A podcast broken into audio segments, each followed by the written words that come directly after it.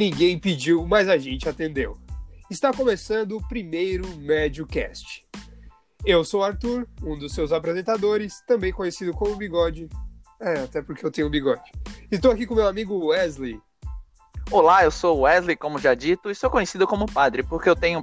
É, não, eu não tenho padre. É muito complexo para explicar. Também estou aqui com meu amigo Rian.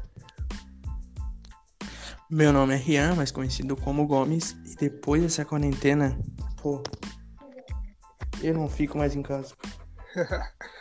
Bom, vai ser um programa de entretenimento, humor, assuntos sérios e umas cositas más. E não vai ser só a gente que vai estar tá falando aqui bobeira, não. Vamos chamar convidados entendidos do assunto, que já tiveram experiência a respeito do tema trabalhado. Rapaziada, desculpa algum transtorno de gravação, é porque a gente tá trancado dentro de casa e com o nosso convidado via internet. Então, fique com o episódio de hoje.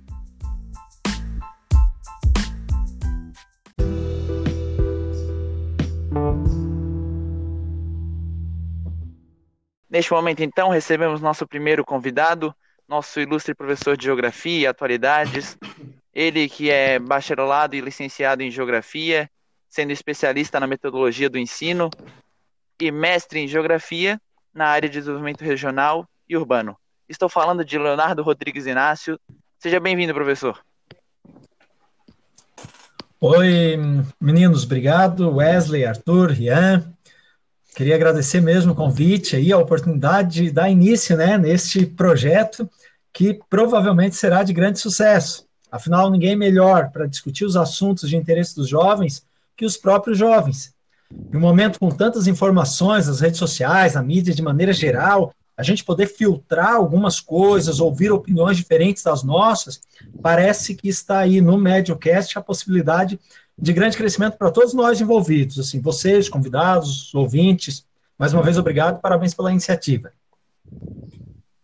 Então, para dar início, eu dou a palavra ao Arthur, que ele introduzirá as primeiras questionamentos ao professor para podermos discutirmos esse tema.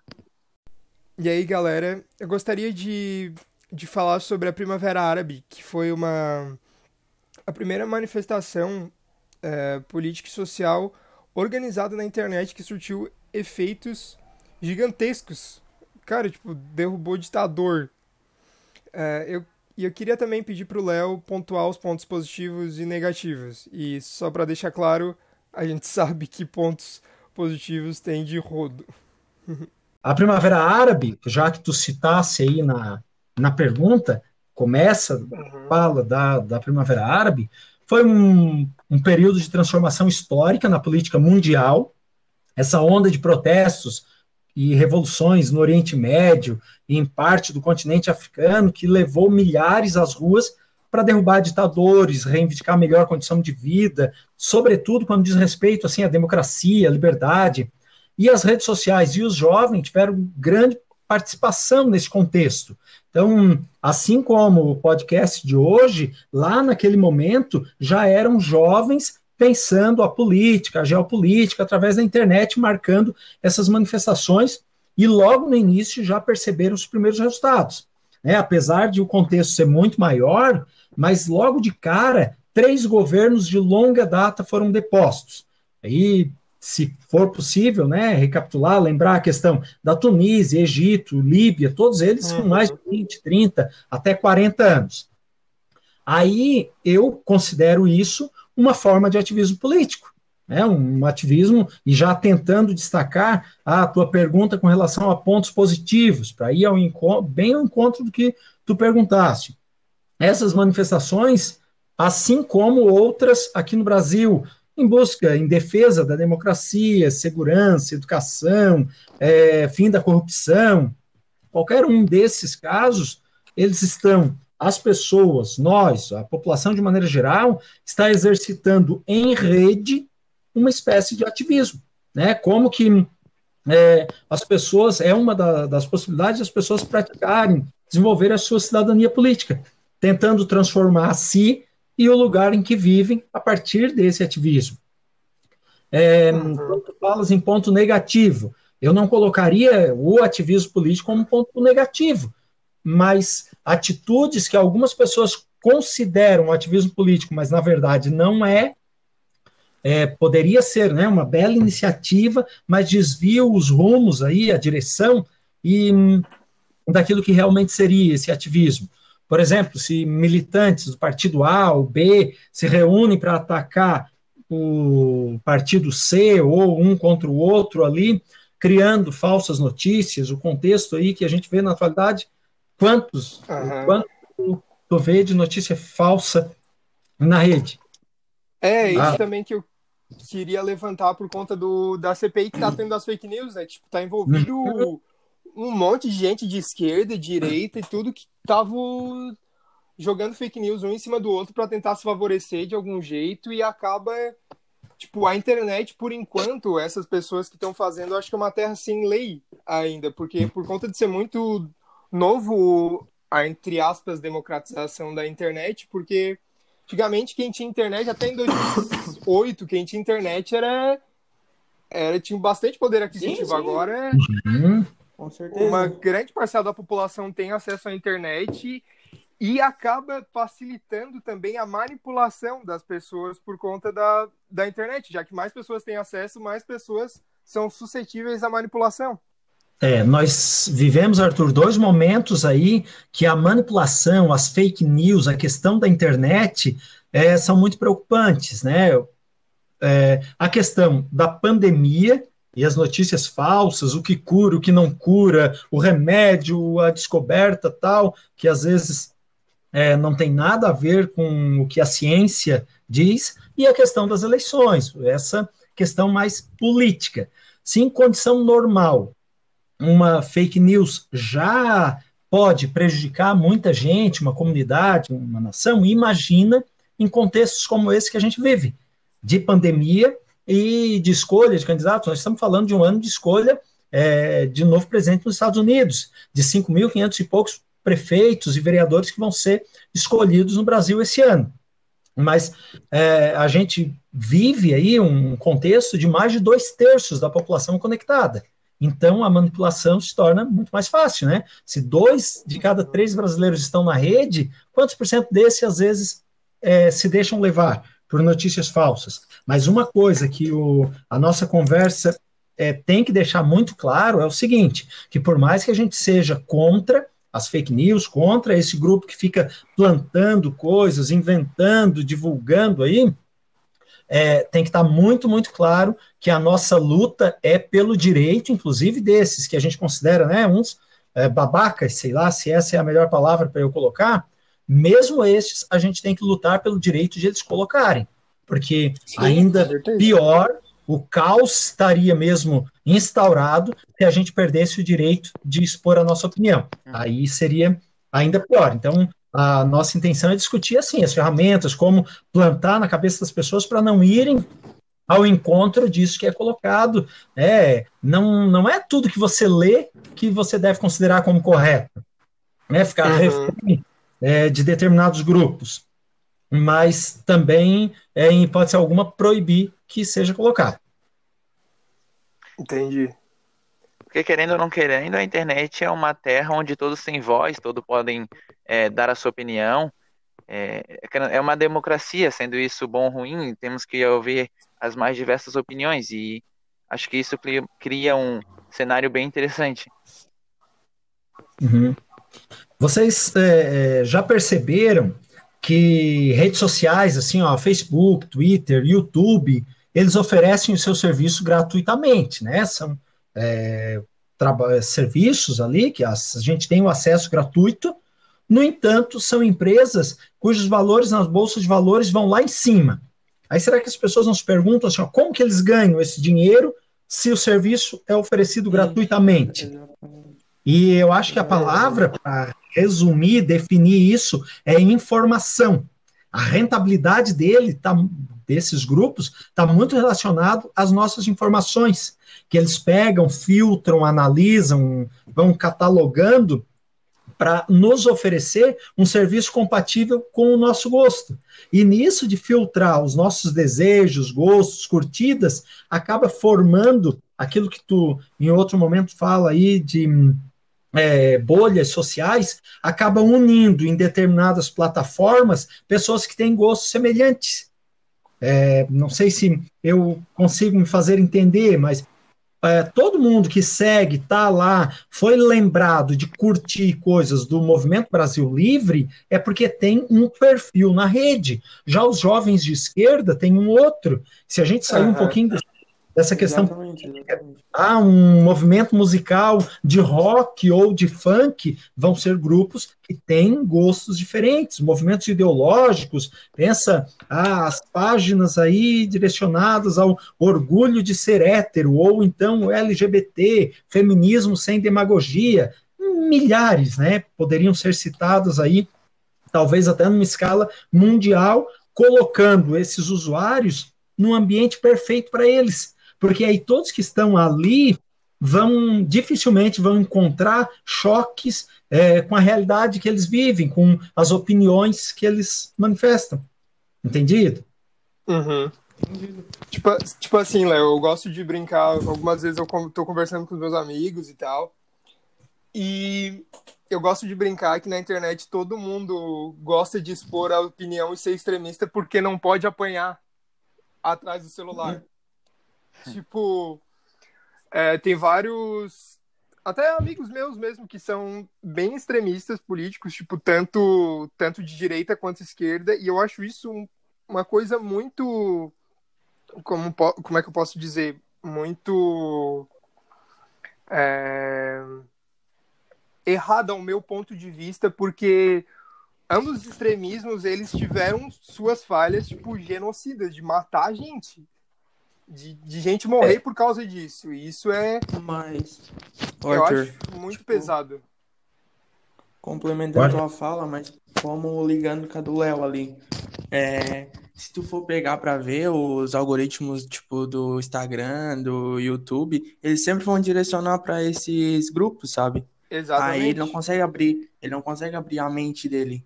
Ele uhum. fica só focado naquilo fica sempre na mesma. É, eu acho que vocês já ouviram que hum, uma, uma frase aí, o Wesley vai poder me ajudar se isso é bíblico ou não, que a diferença entre o, entre o veneno e o remédio pode estar na dose.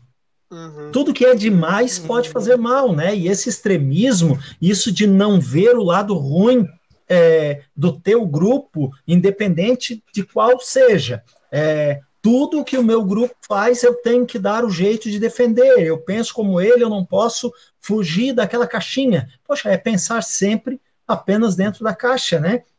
É, lógico, eu concordo contigo, Arthur, que isso é, no mínimo, errado, incoerente, é, impensável nos dias de hoje. Você não poder mudar de opinião, não poder expressar uma outra, ah, tu se declara mais de esquerda ou direita e tem que concordar com tudo que aquele grupo é, lá, daquela bolha social a qual tu é direcionado, inclusive via redes sociais, eles, eles professam, manifestam, é, passou, né? Isso é, com todo, toda a informação, todo o conhecimento que a gente tem, dá de perceber que até hum, faz parte do amadurecimento, do crescimento humano, pessoal, intelectual, a gente mudar. E quando muda, é, tu sente que essa tentativa é para melhor. Então, pode, uma coisa que a gente está colocando hoje como opinião, daqui a algum tempo nós conversarmos e a gente ter mudado essa opinião. Mas hoje a gente pensa que é o correto isso, né? Uhum. Aí entra até talvez outro tema que a gente aborde em, em outro episódio, tipo, não sei se tu tá por dentro disso, Léo, porque isso acontece muito, muito, muito no Twitter, a cultura do cancelamento. Não sei se tu já ouviu falar. Ah, tu, tu não és legalzinho, não ouviu, não falou aquilo que eu gostaria, eu deixo de. É, deixo Aí... de seguir ou te bloqueio, tu não tem mais acesso às minhas coisas. Uhum. Uhum. É, isso, bem, exatamente isso. Tipo, isso é... é... exatamente aquilo, Arthur, que eu falava das bolhas, né? É, uhum. Até se me permite fazer um parênteses aqui, abrir um pouquinho, a questão dessas bolhas, talvez o nosso ouvinte, é, quando fala nessas bolhas sociais, ouviu nos últimos dias a, a técnica utilizada pela Nova Zelândia. Vocês ouviram falar que Nova Zelândia é o país aí de maior sucesso na luta contra a pandemia, né? E esse conceito de bolhas sociais foi usado para as estratégias de tentar minimizar ao máximo o efeito da propagação.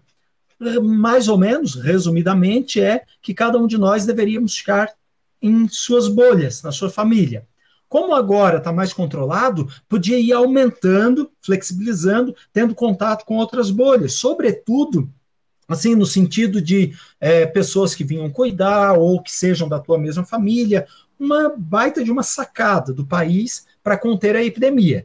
Mas no caso das bolhas sociais que a gente está falando, para ficar muito claro, é muito mais político, geopolítico, dessas é, opiniões, disso de você não é meu parceiro, você não curtiu aquilo, ou você colocou alguma coisa que vai de encontro, assim, no sentido é, gramatical mais correto ali, que é contrário à minha opinião, eu te bloqueio e pronto. Daí é um outro tipo de, de bolha, né? É aquele que eu não quero passar, ter o perigo de ver conteúdo que possa chocar com a minha realidade, contradizer a minha opinião, entendeu? Isso. Talvez até por uma, por uma insegurança. Também encaixa aquele ditado: se tu não é a meu favor, tu tá contra mim. Isso, exatamente. É o que, para pessoas crescidinhas como nós, possivelmente os nossos ouvintes, isso não, não cola mais, né? Eu acho que o mínimo que se espera é aceitar as diferenças, as opiniões diversas, não dá de querer que seja todo mundo limitadinho, todo mundo pensando da mesma forma, no mesmo lugar, gostando das mesmas coisas, aí a gente estaria em outro modelo que não esse que ali no início a gente defendeu, né, de liberdade de expressão, de democracia, de governo do povo, de é, certas autonomias que a gente tem. Ia voltar, então, lá ao contexto, se a gente quisesse essa limitação, nós íamos dizer que foi totalmente errado o contexto da Primavera Árabe, porque os caras queriam justamente derrubar isso, né, esses regimes ditatoriais, e pensar da mesma forma, o louvar a um só ditador.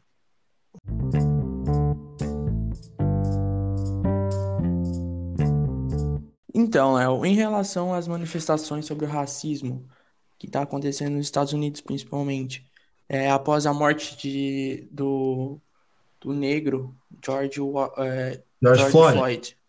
Isso. É, policial branco, né? O que que tu acha? Em meio à pandemia, isso é, é realmente plausível de ir para a rua manifestar? Uhum. Olha, Rian, é claro que, assim, a tua pergunta, né, é meio que até ficar expressa aí a manifestação, a opinião do Léo, eu vou tentar é, dar uma amenizada na situação, dizendo assim, não é o momento mais oportuno, né, tendo em vista uhum. a pandemia que a gente vive, mas a pauta das manifestações é muito, muito nobre. Né, olha o contexto aí que você fala quando, quando vai me perguntar. Então, só que também tem manifestações sendo realizadas de outra forma. Basta tu acompanhar as suas redes sociais que a gente vê que a questão está muito em evidência. Eu penso que os dois temas mais discutidos na atualidade, nos últimos dias, é sem dúvida nenhuma a questão da pandemia e a questão do racismo. Ganhou o mundo, né? Essa questão. Então, não necessariamente precisaria estar lá fisicamente, sem falar que em alguns lugares essas manifestações acabaram virando uma pancadaria, saques, vandalismo de maneira geral, daí foge totalmente daquilo que é aceitável para uma manifestação em uma época normal. Imagina uma pandemia dessa que a gente atravessa. É, o mesmo que eu disse em outro, no outro contexto ali, que a gente estava falando de manifestações aí muito mais políticas, né? E esse eu interpreto, claro que é um tema é político, mas uma questão muito mais social, essa que a gente está falando do racismo, é lógico que a gente tem que lutar também pelo direito de se manifestar. Mas tu vais concordar que as aglomerações sociais presenciais agora, nesse momento, não seria, não é tudo aquilo, né? Então a gente devia tentar lutar via rede social. É, em breve a gente vai poder mostrar a nossa luta através dos votos. Olha o que eu falei há pouco, né? A questão eleição para presidente nos Estados Unidos, e a galerinha que está lá, porque as manifestações, apesar de ganharem o mundo, mas nos Estados Unidos foi muito mais forte, né? Então, vamos escolher um presidente, vamos ver qual é o, o discurso escolhido para ser o presidente da nação, uma das mais importantes, se não a mais, né? Em alguns quesitos aí no mundo. E aqui no Brasil também, a gente ir nessa onda é, de manifestação, de justiça social, de igualdade, e ver quais são os discursos dos nossos candidatos para tentar mudar um pouco essa situação.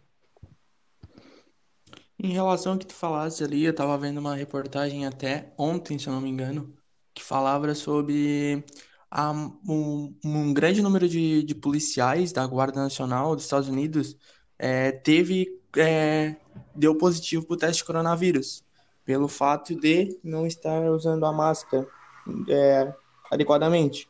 Uhum. E vários manifestantes da, da, do protesto ali, eles também deram positivo para coronavírus.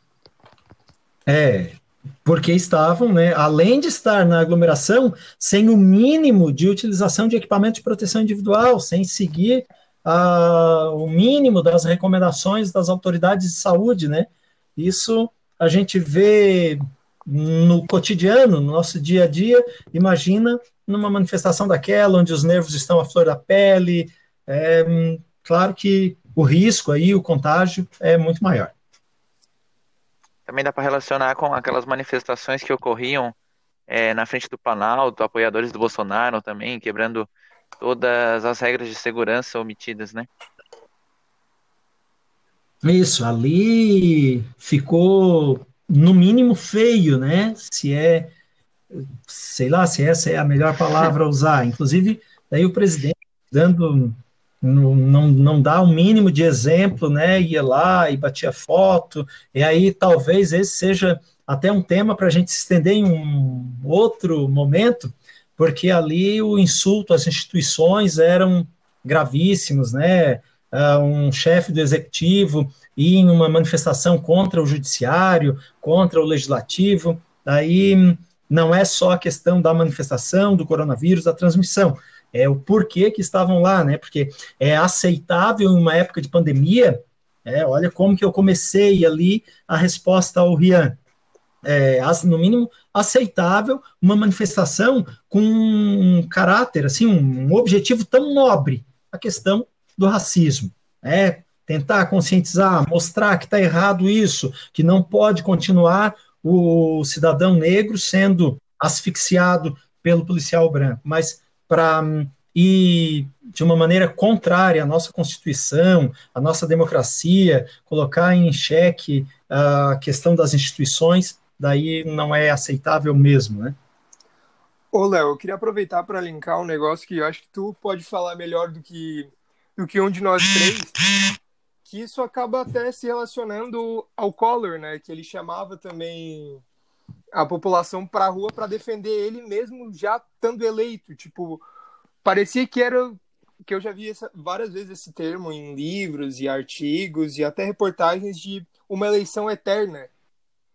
Tipo, que o, é. o presidente já está lá eleito e ainda os seus apoiadores precisam lá afirmar que ele ainda que, que ele ainda é o candidato deles e que apoiam tudo que ele faz em manifestação na manifestação em meio a uma pandemia que era para todo mundo ficar em casa, mesmo que eles negassem é, isso.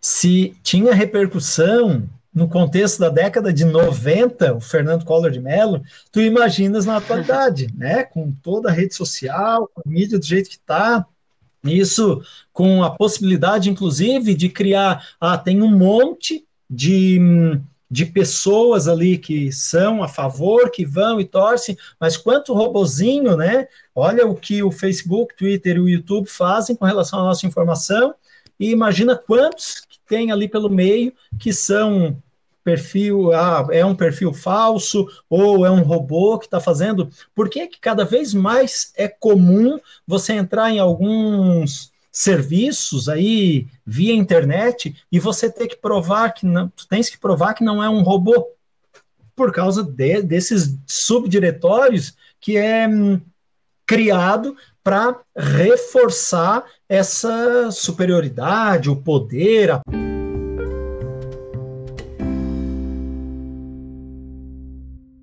então, Léo, vamos encerrando o nosso primeiro episódio do nosso podcast. Com certeza teremos assunto para falar tantos outros episódios, mas temos que encerrando por aqui. Gostaria então de agradecer a sua disponibilidade de apoiar esse projeto que ainda é, é um projeto bebê, que ainda encatinha, né?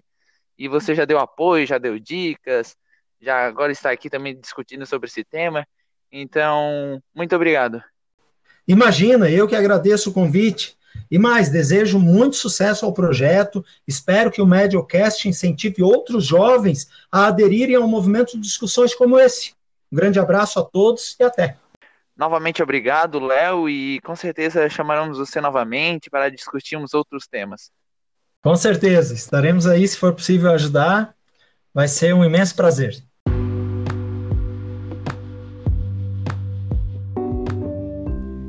Meus queridos e queridas, esse foi o podcast. Queria agradecer novamente ao nosso amigo 100%, também conhecido como Léo Geografia.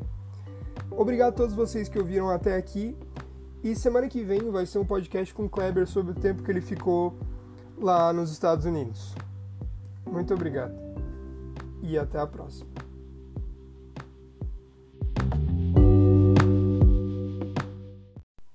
Não é bom nem ruim. É médio.